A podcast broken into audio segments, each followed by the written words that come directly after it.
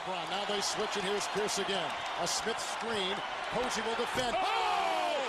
LeBron James with no regard for human life. Boston only has a one-point lead. Greer's putting the ball on a play. He gets it out deep. But Havlicek steals it. Over the Sam Jones. Havlicek stole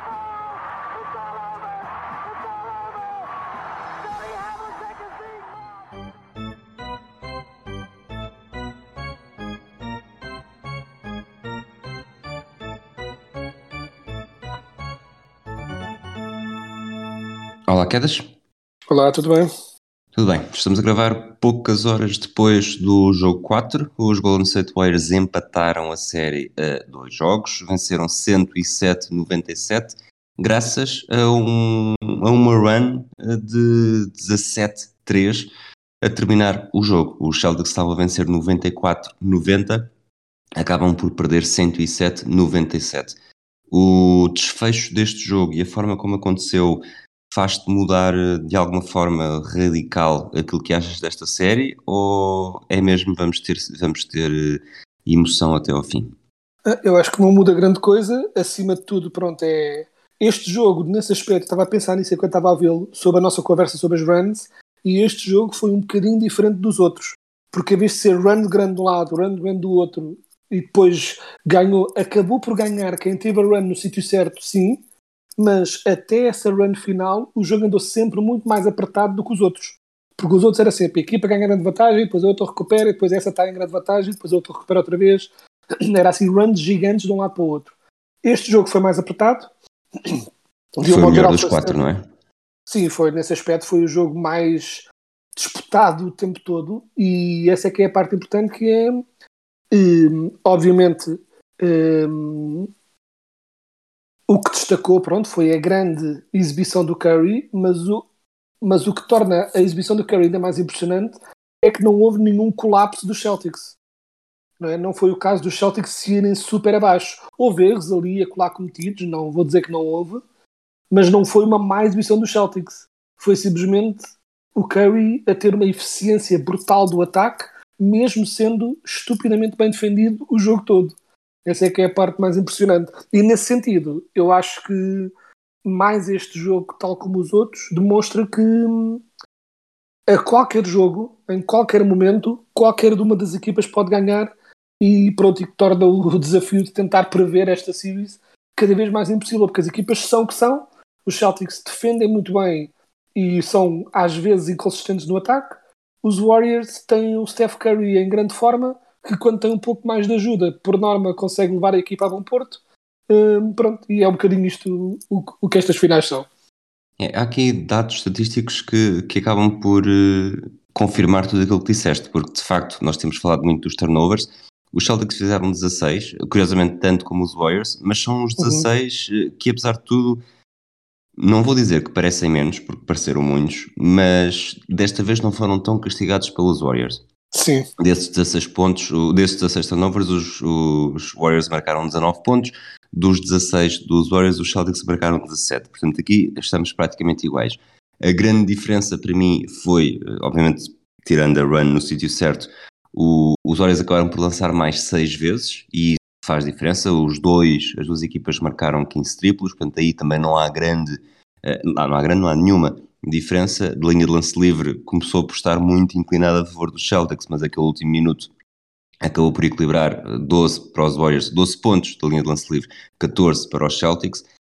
Nos ressaltos, o- os Warriors conseguiram eh, recompensar a desgraça do jogo 3 e há aqui, eh, portanto, muitas coisas para analisar. Eu vou, vou dizer tudo de uma vez e depois deixo-te pegar para onde quiseres. O Kevin Looney não foi titular, eh, entrou o Otto Porter Jr. para o seu lugar, não correu nada bem, mas o Kevin Looney do banco eh, faz 28 minutos, portanto, mais 11 minutos do que tinha feito.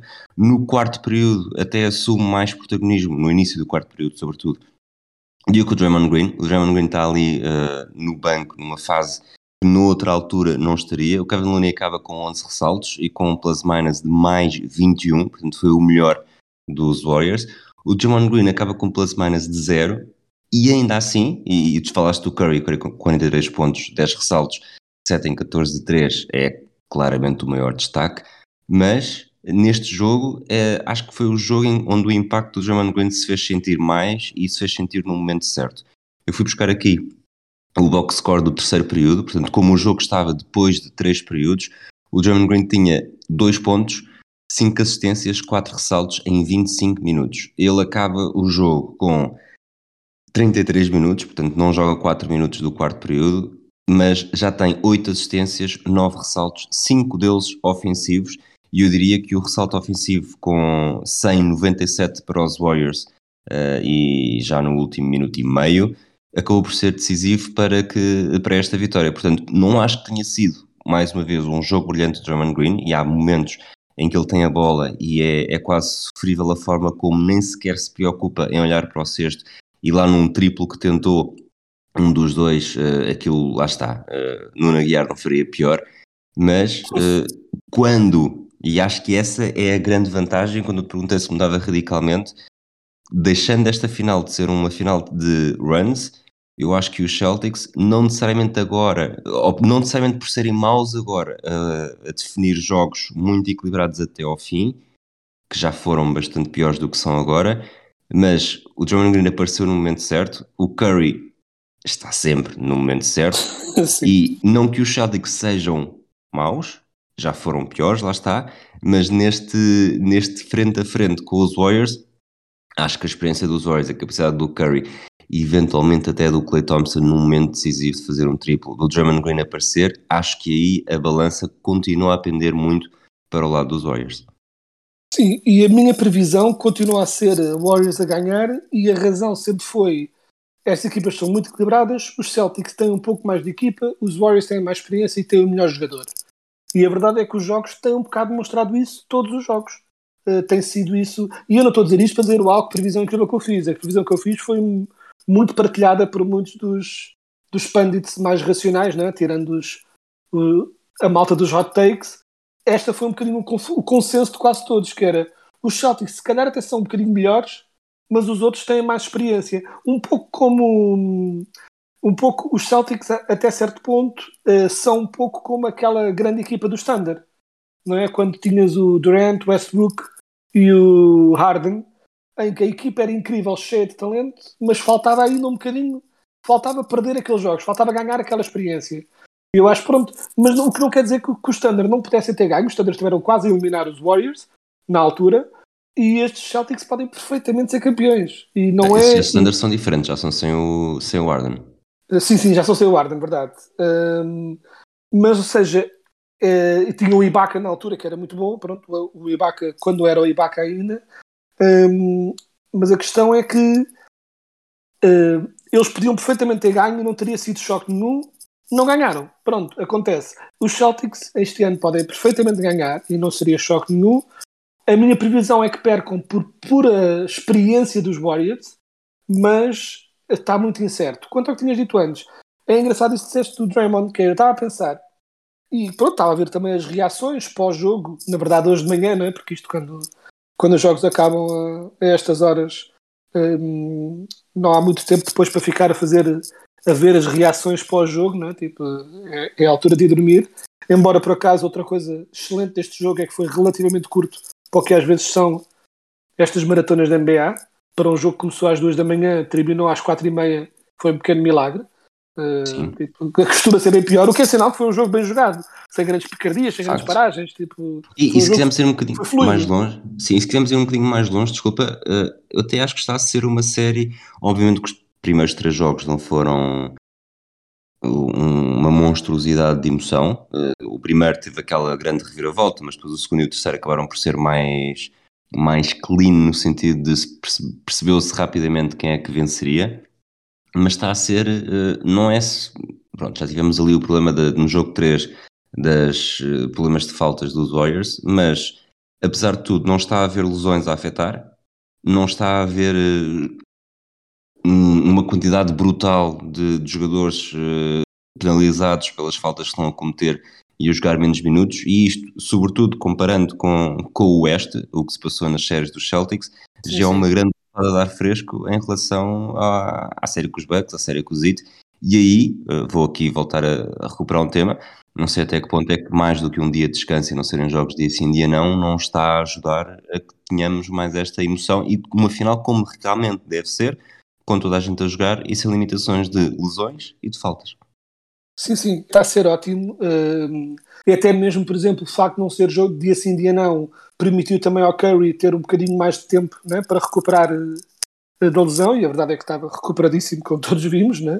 Nós ambos tínhamos dito que não achávamos que o Curry fosse falhar uh, ou que fosse estar especialmente limitado, e não esteve. Uh, queria só recuperar uma coisa também, uma coisa engraçada, que é hum, mesmo num jogo em que mais uma vez, pronto, e obviamente que o discurso na internet é o que é, Uh, mas tipo, pronto, continua tudo maluco a dizer mal do, do Draymond Green e não foi um excelente jogo do Draymond Green de todo e continua de facto a ser uh, o Draymond Green nunca foi um portento ofensivo, isso nunca foi acima de tudo no, na marcação de pontos mas não pode ser uma nulidade completa não pode ser defendido com um gajo a 10 metros dele porque ninguém tem medo nenhum de ele atacar, ou seja, essa parte de facto ele tem de arranjar forma de no mínimo dos mínimos, ser mais eficiente, pelo menos quando ataca ao cesto. Ou seja, mesmo que o lançamento seja a entrar, às vezes há ataques ao cesto que ele faz em que a bola nunca entra. Ou seja, pelo menos nisso ele tem de ser mais eficiente. Dito isso, este jogo foi melhor. Foi claramente melhor, principalmente nos momentos decisivos. Um, e foi, e pronto, este jogo teve um bocadinho, um pequeno, pronto, uma pequena nuance uh, do, do que é o valor uh, do Draymond Green uh, para esta equipa que pode ser que é nas assistências, ele mexendo, fazendo bloqueios e dando a bola para lançamentos, acima de tudo nos ressaltos, ele foi crucial uh, para ganhar, pronto, foi um elemento crucial de ganhar a batalha dos ressaltos neste jogo, principalmente ressaltos ofensivos cruciais que permitiram aos Warriors ter mais posse de bola, seja invertendo o que os Celtics conseguiram no outro jogo. Defensivamente ele teve bem o jogo todo, aliás, eu tentava aqui verificar, ele teve um roubo de bola por período, ou seja, nesse aspecto teve muito consistente defendendo e teve de facto melhor e uh, teve menos preocupado. Vê-se ainda assim que ele teve um pouco menos preocupado em criar picardias e mais preocupado em tentar defender bem. Uh, e isso notou-se no impacto dele, o que não quer dizer que a total falta de impacto dele no ataque a nível da marcação de pontos levou a que o Kerr no fio tenha colocado no banco em alguns momentos decisivos e até fazendo aquela troca defesa-ataque que não é descabido e acho que foi uma boa decisão do Kerr, mas um jogador do calibre do Draymond não pode ser reduzido a esse papel, é? tem de ser melhor nesse aspecto. Uh, neste caso, o Curry, não tanto a nível dos pontos, mas a nível de impacto no jogo de um modo geral, teve uma grande ajuda neste jogo, acima de tudo, do Andrew Wiggins, que merece também uma referência, porque ele teve muito bem a nível de marcação de pontos, por acaso, pronto, até nem marcou muito e falhou alguns lançamentos, mas acima de tudo que teve é, para além de defender bastante bem de um modo geral, e o Wiggins uh, defendia muitas vezes, maioritariamente o Tatum, às vezes o Brown, e defendeu o Tatum muito bem, estava sempre em cima dele, havia-se que sempre que lançavam, sempre que o jogador defendido pelo Wiggins lançava, tinha uma mão na frente da cara, sempre. Ou seja, tipo, isso era, havia essa presença. E acima de tudo, nos ressaltos. O Wiggins esteve completamente imparável nos ressaltos, né? 16 16 ressaltos, foi uma, um career best para ele, e alguns desses ofensivos também, e nesse aspecto o Wiggins foi, e parece que eu estava a ver o jogo, e sempre que parece que os Celtics estavam a tentar fazer aquelas, uma daquelas runs em que impõe mais o físico e em que o Robert Williams se atira a maluca lá para o meio do, né, para o meio da, do garrafão tentando roubar a bola para os, para os jogadores Celtics, sempre que os Celtics pareciam estar a, a, começar a criar um bocadinho mais de domínio no garrafão, o Wiggins e o Looney também, mas o Wiggins destacou-se como um jogador que começou a impor mais, não tanto o físico, mas o seu atleticismo, não é? Tipo a sua capacidade de salto para terminar ataques logo ali e nos ressaltos defensivos acima de tudo ele esteve, parecia estar um pouco em todo lado. Uma pergunta que, que entretanto me apareceu, vou mudar aqui ridiculamente um pouco. Houve uma falta técnica do Steve Kerr, foi o, o Justin Termo que foi marcar o, o lance livre. Uhum. O, termo da linha de lance livre na, nos últimos jogos, 3 em 5 ontem, 5 em 6 antes, 6 em 8, 5 em 7, 4 em 5. Tem aqui um 8 em 8 no jogo 6 com o Zito, depois 6 em 8, 14 em 16, 3 em 4. Eu não estou a dizer que ele não seja uma linha de lance livre, não sei se tem a ver com o ombro, e que ele, sobretudo, os lances livres que falham, Hum. que falha são quase sempre no início do jogo. Achas que é uma decisão inteligente de, de o pôr a marcar, podendo haver mais gente no. Não sei exatamente naquele momento quem é que estava em campo, mas eh, poder haver mais gente, sobretudo tendo em conta que ele tem demonstrado mesmo dificuldade em todos os jogos. Eu acho que não é. eh, não que, tipo, da ideia que tenho, eh, os, pronto, os Celtics não têm necessariamente nenhum jogador na equipa que seja daqueles que é tipo garantido que a bola entra sem espinhas, tipo. Seja tipo, não há, não há um Steph Curry no lado dos Celtics, a quem eles devam, a quem faça sentido eles meterem pronto a, a lançar. Aliás, até estou a tentar ver eh, exato. Há um, Fora há um que, há um que, que é provavelmente não, esti- não estava em campo naquela altura, que é o Derek White. O Derek White, nos White, exato. O últimos White eh, costuma- 12 marcou todos. Mas pronto, na, na eh, final com os Warriors ainda não, ainda não falhou. eu estava aqui a verificar, é hum, era a ideia que eu tinha, eu estive a verificar. A nível de carreira hum, o Tatum é de longe o melhor entre Tatum, a escolha aqui seria provavelmente entre Tatum, Smart e Brown. Não, é? não se vai meter o Warford ou o Robert Williams a lançar eh, estes lances livres. Seria Tatum, Smart ou Brown. E a nível de carreira o Tatum é bem melhor que os outros dois. Tanto Eu Smart não como não Brown estou a pôr em causa de não, carreira, não, estou não, a pôr não, em causa esta estou- série desde, desde- eu estou a fazer um build-up é-.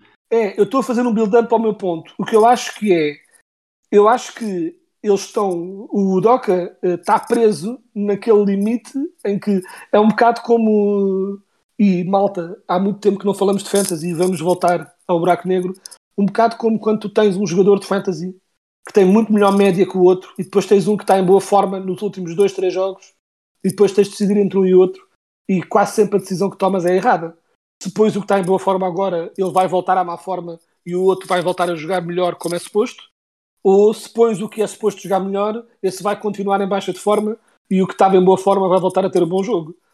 Eh, isto é um dilema que toda a gente tem no Fantasy e acho que é um bocado o dilema que acontece aqui na vida real, que é confias que o teu melhor lançador vai começar a atinar ou temes que o ombro dele continue, se for o ombro, ma- mas ou temes que esta baixa de forma que ele tem tido nos lances livres vai continuar e arriscas no outro, mesmo sabendo que o outro não é necessariamente eh, tão certeiro como o Tatum. Acho que é um dilema difícil de difícil de acertar, percebes? É vais com o que é sempre bom, vais com o que está em melhor forma agora, eh, tipo é não acho uma decisão fácil, ou seja, a última instância a última instância acho que depende do que o Yudoka e a equipa deles sabem em relação ao ombro do Tatum. Se eles sabem que o ombro do Tatum está mesmo assim tão massacrado, acho que não devem estar a saciar o ego do jogador e a colocá-lo a lançar lance livres independentemente das condições deles. Se eh, é uma situação fluida em que tanto há momentos em que o ombro dele está bom, tanto há momentos em que aquilo lhe causa dificuldades, então até que receba a decisão de a ver se ele ganha ritmo, sabes? Tipo, pode ser também uma questão desse género. Ok. Olha, se os Warriors vencerem, em se- os Warriors perderem a final em 7, que percentagem neste momento dás à, probabilidade, à possibilidade de o Curry ser o MVP? Eu diria assim: se os Warriors ganham em 7 e o Curry mantém esta forma, obviamente, né, vamos dizer que vamos assumir que o Curry continua a jogar como está. Se o Curry agora tem três jogos maus, hum, pronto, é é a vida, né? Tipo, não, não se pode ter tudo. Mas se vamos dizer que o Curry mantém a boa forma simplesmente os Warriors perdem, eu acho que a, a probabilidade de eu votar no Curry se isso acontecesse seria grande. A probabilidade de acontecer é muito, muito complicada. Por, por uma pura questão de precedente. Uh, já tiveste algumas oportunidades em que podias ter dado o prémio à equipa que perdeu, nomeadamente o exemplo mais clássico será o, o de LeBron, na- quando ganhou o Iguodala. Sim, 2015, que foi decidido 2015. final em 6 jogos. Exato. Aí, não sei se tivesse sido a 7 se o LeBron não teria ganho. Muita gente diz que votaria no LeBron se fosse a 7, por isso é que fizeste a Pronto. pergunta agora do, do Curry a Yeah. 7. Uh, eu acho que se o Curry mantiver esta forma exata e, acima de tudo, se os Celtics se mantiverem relativamente inconstantes em relação a quem é que está mais em cima, ou Precisamente. seja, porque neste momento, a ganhar alguém dos Celtics, vamos dizer que os Celtics ganham em, em 6. Uh, se ganham os Celtics em 6 e se mantém como está, provavelmente é o. Mas não é garantido, porque basta o Tatum ter bons jogos e já é o Tatum. Ou se o Smart tiver dois jogos incríveis, se calhar ganha o Smart. Ou seja, tudo isso é uma possibilidade. No, nos Warriors é claramente o Curry, deste ano não há qualquer dúvida uh, sobre quem é que está a ser o jogador de tipo estrela da equipa dos Warriors. E acho que se for esse set e o Curry mantiver esta forma, acho muito, muito possível que ele de facto ganhe o que seria um twist bizarro na carreira de Curry, que era hum, ele não conseguir o seu quarto título, mas finalmente conseguir o seu final, o Finals MVP, que lhe era, entre aspas, devido. seria assim uma, uma cena muito agridoce. E conhecendo o Curry, acho mesmo que seria agridoce. Ou seja... Agradou-se nada, assim já por baixo, fica toda a gente feliz, vamos para casa mais cedo. Pois, exato, tu, adoraria, tu adorarias, porque assim o Curry tem o seu prémio que merece, tipo, como corolário de carreira e tu tinhas o teu título, não é? Mas acho que conhecendo, conhecendo a personalidade do Curry, não conheço, calhar o Curry, em segredo, anda, é um serial killer que está a seguir os passos do Zodiac, não é? Tipo, não sei, presumo, tipo, duvido muito, mas uh, pela ideia que dá, do modo como o Curry se comporta e do modo como ele fala do desporto e até quando dá entrevistas e tudo, ou seja, no modo como o Curry se posiciona no jogo e até no modo como ele reage quando os colegas estão a jogar bem, sendo muitas vezes o primeiro a manter-se no banco, por assim dizer, quando os outros colegas estão em boa forma, eh, eu acho genuinamente que se lhe dissesses podes ter um quarto título, mas para isso tens de abdicar do Finals MVP, seja por que razão for. Não é? Vamos dizer, agora tens de ter, para ganhares o título tens de ter três jogos horríveis e o Wiggins vai ter 3 jogos de 50 pontos e vais perder o Finals MVP para o Wiggins. Uh, eu acho genuinamente que ele diria que sim.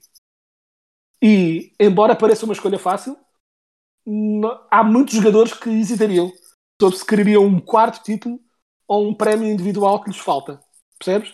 Uhum. Uh, e eu acho genuinamente que ele abdicaria de Finals MVP, o que, não, o que não quer dizer que ele não queira muito o Finals MVP. Ou seja, isto parece que eu estou a contradizer-me, não. Eu acho que ele quer muito, mas acho que não abdicaria de ganhar por isso. Uh, pelo tipo de jogador que é, simplesmente nem é melhor nem é pior. Há jogadores que são mais focados no, no seu legado, é, é, simplesmente diferente. O Curry acho que não se importaria, mas como é óbvio, se os Warriors ganham, não há qualquer dúvida, a não ser que houvesse um brutal descalabro por alguma razão uh, a nível de exibições, uh, mas pronto, mas é principalmente considerando que nos Warriors não há ninguém que esteja na liderança para esse co-Finals MVP. Uh, literalmente, neste momento, uh, se tivesses por alguém em segundo lugar na, na corrida ao MVP dos Warriors, eu poria o Wiggins. Seria o Wiggins. Ou seja, não é tipo, sem desprimir para o Wiggins, isso só diz muito da distância do Curry, não é? Tipo, claro. provavelmente seria o Wiggins. Uh, e a seguir ao Wiggins, talvez o Clay, apesar da inconsistência. Sim. E pronto. Sim. E, e, é, e é isso. Clay Poole, ali os dois na, na bolha. Ou seja, se os Warriors ganham, este ano não há qualquer dúvida. Mesmo perdendo, tudo depende de se alguém se chega à frente. E até porque, pronto, o, o Tatum continua a ter, aliás, acho que foi o. Eu não sei que opinião é que tens em relação a isso, agora lancei uma pergunta. Eu apanhei só uns certos, não tive a oportunidade de ouvir o podcast todo, até porque foi ontem, eh, mas do. E o Simmons, em parte, uh, criticou uh, o Tatum por estar a, à falta de melhor expressão, por, por estar a comportar a Kobe. Por estar a ter momentos em que lhe apetecia ser o Kobe. E era muito fadeaway, muito lançamento mid-range, muito deixa-me eu assumir a cena. E que muitos dos lançamentos que ele falhou foi, pronto, foi nesse tipo de gestos. É algo que te incomoda, é algo que tu sentes. Ele de vez em quando acerta esses, portanto não é tão problemático assim. Qual é a tua opinião em relação a, a esses momentos do Tatum em que ele às vezes começa pronto, a apaixonar-se um bocadinho pelo fadeaway. Sabes que eu não, tô, não vejo nestas, nas coisas que me estão a incomodar no Celtics, não as vejo de forma individual. Há, há, há coisas que, que, para mim estão de facto a fazer bastante confusão. Uma, e é aquilo que o, que o Doca também já disse, é muitos dos turnovers são feitos por. Eu tive para usar esta metáfora no outro dia, porque no, depois do episódio do jogo 2, Uhum. Durante o episódio, há uma pergunta que eu tinha guardada para ti e que, entretanto, começo a falar e esqueço-me da pergunta e enrolo, enrolo, enrolo até me lembrar e dizer a pergunta. Portanto, quando comecei a falar, não sabia a pergunta. E acho que há muitos drives que os jogadores do Celtics estão a fazer uh, em que, de facto, eles, quando saltam, quando tiram os apoios do chão, yeah. não sabem ainda o que é que vai acontecer. E isso, acho que ainda ontem houve mais um, um turnover que foi direitinho para, para as mãos dos jogadores dos Warriors. Incomodam muito esse tipo de turnovers. Outra coisa que ontem incomodou, que apesar de tudo não foi, eh, lá está, altamente castigada pelos Warriors, foi quando no início do quarto período os Celtics têm ali uma boa run e voltam a ter uma vantagem, acho que tinham uma vantagem de 4 pontos e a posse de bola, houve claramente aquela tentativa, uh, percebeu-se que os jogadores estavam a sentir, ok, está, estamos na nossa run do quarto período, vamos, temos uma posse de bola, um ataque com nos 22, 21 segundos ainda e, yeah. e tentaram o triplo, aquele o hero ball, à falta de, de melhor termo em português, e incomodou um bocadinho estarem a tentar, acho que a expressão era do Brad Stevens, até porque faz sentido, porque não, não faz sentido ser no beisebol, porque é uma metáfora do beisebol, que é o, o, keep hitting singles instead of home runs. É, tem de ser ataque Exato. a ataque, bola a bola, lançamento a lançamento e não tentar fazer tudo de uma vez. E pareceu ali naquele momento que se aquele triplo entrasse de facto ia ser um, um, impulso brutal para os Celtics e até desmoralizador para os Warriors, mas foi de longe, uh, off, esteve longe de ser a jogada mais inteligente. Acho que o Teira tem sido, obviamente, sendo um jogador com. Foi quem esteve mais minutos em campo, 43, e, e tem momentos desses. Ele ontem, não estando mal de 3, 4 em 8, uh, eh, falhou 15 lançamentos de campo, em 23 tentados. Portanto, acaba por ser um espelho maior da equipa. Individualmente, não te sinto mais com o Teram do que sinto com os outros. Obviamente que lá está. Sim. Se está mais tempo com a bola, sinto mais, mas não, não acaba o jogo a achar que o Teram fez isto e aquilo, ou não fez isto e devia ter feito, e os outros não. Portanto, é, é sempre uma coisa muito mais coletiva. Sim, e até porque eu fiz esta pergunta eh, não concordando com a premissa que eu estava a lançar, porque eu acho que também tem havido um pouco de exagero. Há um bocadinho aquele não é? Há o ponto e o contraponto, e acho que muitas pessoas, como houve alguns que disseram será que o Tatum agora é melhor que o Curry, na ânsia de dizerem o Curry agora é que mostrou que é o maior, de repente minimizam, uh, ou seja, tipo, acho que há este, estes, estes guinadas radicais de um lado para o outro com os takes, e eu de facto não concordo, até porque o Tatum teve bem, principalmente a nível defensivo, a nível dos turnovers, teve um bocadinho de trapalhão aqui e ali, sem dúvida, mas acho que foi de facto uma coisa de equipa e mais uma vez, e neste caso foi mesmo, foi a altura errada para o fazer, mas foi acima de tudo um, no último período quando a coisa deixou de resultar uh, para, os, um, para os Celtics, porque os Celtics até no famoso terceiro período dos, uh, dos Warriors, desta vez os Celtics conseguiram suster em Sim. grande parte esse, houve um grande período dos Warriors, mas os Celtics conseguiram responder e manter-se ali ao pé mas depois foi, pronto, foi no, no último, pronto, no último período em que de repente, um, de facto, uh, o lançamento pura e simplesmente deixou de entrar. Um, e o tal, naquele início de período, e isso foi uma coisa muito bem, muito bem, muito bem apanhada que disseste, que é, ou de facto, aquela ideia de vamos acabar com a coisa aqui. Um triplo na cara deles e ele já não tem hipótese nenhuma. E depois o triplo não entra e os Warriors foram uh, outra vez escavando aquela recuperação e de repente deu um bocadinho aquela ideia quando os Warriors, apesar de depois os Celtics até terem voltado a passar à frente outra vez, mas quando houve aquela run que colocou os Warriors à frente, mesmo continuando o jogo apertado durante um bocado, deu a ideia aí que os Warriors estavam a começar a ficar outra vez com o controle do jogo. Mesmo quando houve uma altura em que estava a trocar cestos, ou seja, não, não foi uma run um, imparável. Os Celtics responderam também, mas deu um bocadinho a ideia que quando os Warriors fizeram essa grande run, na altura acho que foi de 7-0, e que se colocaram à frente de novo, um, com o Curry a assumir grande parte das despesas nessa altura, um, deu a ideia que aí os Warriors estavam finalmente a começar a ter controle do jogo e depois, pronto, e depois, e é que desabe dizer também que isto ficou com uma diferença de 10 mas foi um jogo mais apertado que isso, porque ficou com uma diferença de 10, Sim. porque no fim, uh, pronto, era faltas propositadas no Curry, né? pronto, era lançamentos falhados dos Celtics e faltas de propósito no Curry que estava a acertar os seus lances livres. Portanto, este foi o 107-97, que na verdade é um jogo de 10 pontos, que na verdade foi um jogo de 5. Ou seja, os Warriors ganharam e ganharam bem e mereceram ganhar, mas não foi de todo como os outros, não é? com uma grande diferença foi simplesmente pronto, o final foi o que foi. É, e olhando para aquilo, fui olhar mesmo para, para os parciais, eh, para o play-by-play, O, o Smart faz um triplo a 5 minutos e 18 do fim, que deixa os Celtics a vencer 94-90. Portanto, uhum. até este período, até este momento, os Celtics tinham 16 pontos neste período. Depois houve a tal série de 7-0 que tu falaste, para passar para a frente 97-94. A série acabou com 100-94, portanto, na verdade foi 10-0. Uhum. Mas o 100-94 já foi com 1 minuto e 42 para jogar.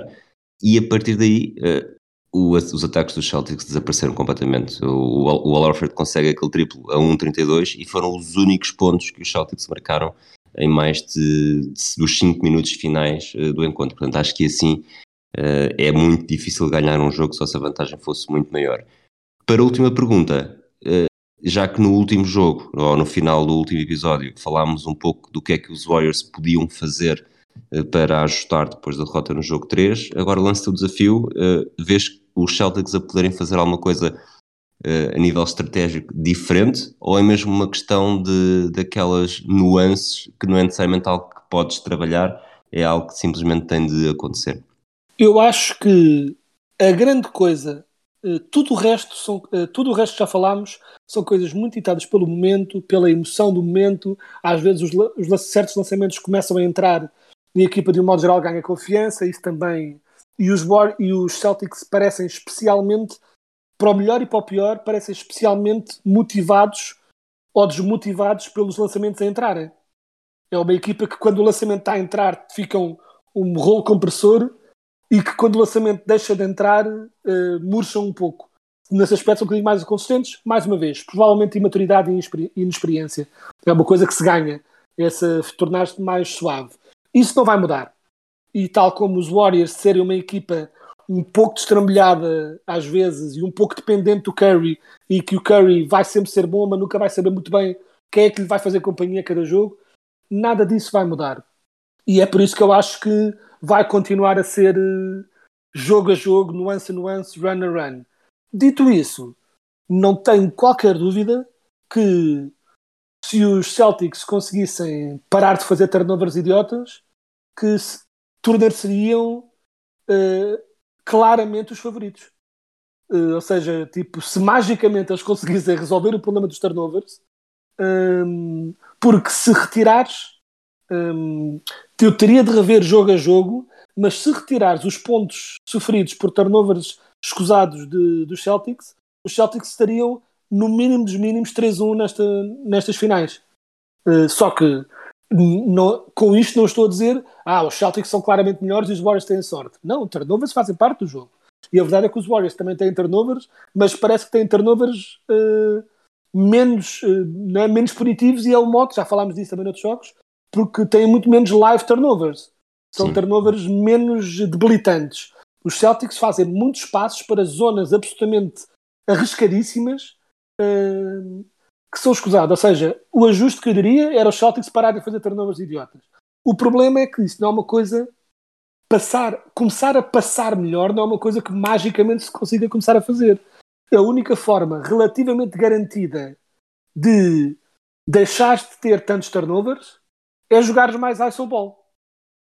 E os Celtics fazem um pouco mais isso do que os Warriors, mas não sei até que ponto é que eles querem de repente simplesmente o ataque passar a ser uh, Tatum e Brown uh, a lançarem à vez. Isso era uma forma relativamente garantida de teres menos turnovers. Só que não é bem o ataque que os, que os Celtics querem. Portanto, nesse aspecto é. Hum, pronto, não acho, ou seja, isto para dizer, se eu acho que há uma coisa que os Celtics não possam fazer, não há necessariamente um grande ajuste estratégico, tem de continuar a jogar muito bem e esperar que sejam uma dita melhores do que os Warriors, jogo a jogo, que é um bocado o que tem sido estas finais. Para terminar, vou deixar aqui mais um palpite. Eu sei que no último jogo até disse que conforme as coisas estavam, eh, a vitória dos Celtics parecia estar a aproximar-se, não foi assim tão desta forma tão clara, mas uh, a ideia era essa. Uh, com esta vitória dos Warriors, eu acho que, que, a agulha está novamente a pender para os Warriors, mas ainda assim vou fazer outro tipo de palpite, talvez mais arrojado, tendo em conta o que a série tem sido. Quem vencer o jogo 5 é campeão no jogo 6. Acho que há uma maior probabilidade dos Warriors vencerem o jogo 5, mas mesmo que sejam, por alguma razão, os Celtics consigam vencer outra vez em São Francisco, acho que esse balanço, seja de que equipa for, eu acho que se os Celtics vencerem o jogo 5, o ambiente no jogo 6 vai estar ainda mais intenso do que no jogo 3. Se os Warriors vencer o jogo 5, vai estar o ambiente de cortar a faca no jogo 6. Será também a primeira vez que os Celtics perdem dois jogos consecutivos uh, nos playoffs. Portanto, é o meu palpite, não lhe vou chamar necessariamente ousado, mas simplesmente aqui um palpite para ter uh, a cabeça na forca para, para os próximos dias. Não sei se tens algum para fazer. Uh, eu diria só que isto parece um bocado estúpido, porque parece que todos os jogos eu prevejo vitória dos Warriors. Uh, tipo, ou seja, parece que eu estou. Mentira, há, aqui há umas semanas em todos os jogos previas vitória do Zit. pois, exato, parece que eu estou intensamente contra os Celtics, que não é de todo o caso. Em quase todas estas previsões do tipo, ah, não sei, pois talvez se, se é isto para outro, ah, ok. Ou seja, tenho estado sempre no limite, mas a escolher o outro. E perdoem-me, fã dos Celtics, mas acho a minha previsão a ter de ser seria Warriors. Não, concordo contigo que quem ganhar uh, este jogo tem uma forte probabilidade de poder ganhar o jogo 6, mas isto tem sido tão, uh, tão de runs e tão de detalhes que mesmo uma previsão como essas uh, às vezes carece de, de consistência eu sei que é, se os Warriors ganharem este jogo seria, seria já não sei há quanto tempo é que os Celtics já chegou a acontecer sequer nestes playoffs eles, eles perderem dois jogos de seguida. Não, não, não. E, mesmo no, e mesmo desde janeiro acho que acho que não, desde 15 de janeiro que não perdem dois jogos consecutivos. Acho que é isso. Pronto uh, seria a primeira vez mas por outro lado também acho que seria um bocadinho eu acho que vai ter de acontecer eh, mais tarde ou mais cedo alguma destas tendências mudar, seria um bocadinho surreal uh, de repente ser uh, todas as equipas a ganharem sempre fora, só para manter a, a tendência. Uh, e o meu ponto, pronto, a minha previsão, entre aspas, arrojada aqui é que os Warriors ganham o jogo em casa contra os Celtics, mas não tenho uma confiança extrema de, de, deste meu palpite. Acho que é 51, 49% é o meu grau de confiança neste palpite mas a ter de o fazer, acho que ganham os Warriors. Muito bem, estaremos cá então para falar uh, desse jogo em tempo útil. Um abraço para ti, Quedas, um abraço para aqueles que nos ouvem. Até lá.